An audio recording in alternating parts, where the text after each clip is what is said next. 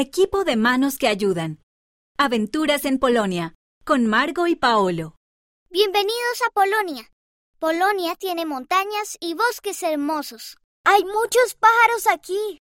Polonia tiene un poco más de 2.000 miembros de la iglesia. Este es uno de los edificios de la iglesia.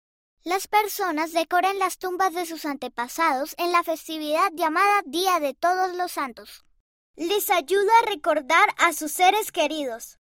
Únete al equipo de manos que ayudan.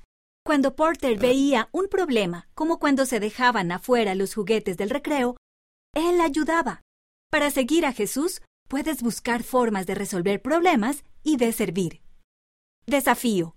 ¿Hay problemas en tu casa, comunidad o escuela? Usa tu creatividad y tu talento para pensar en una manera de servir. No tiene que ser un proyecto grande para ser de gran ayuda.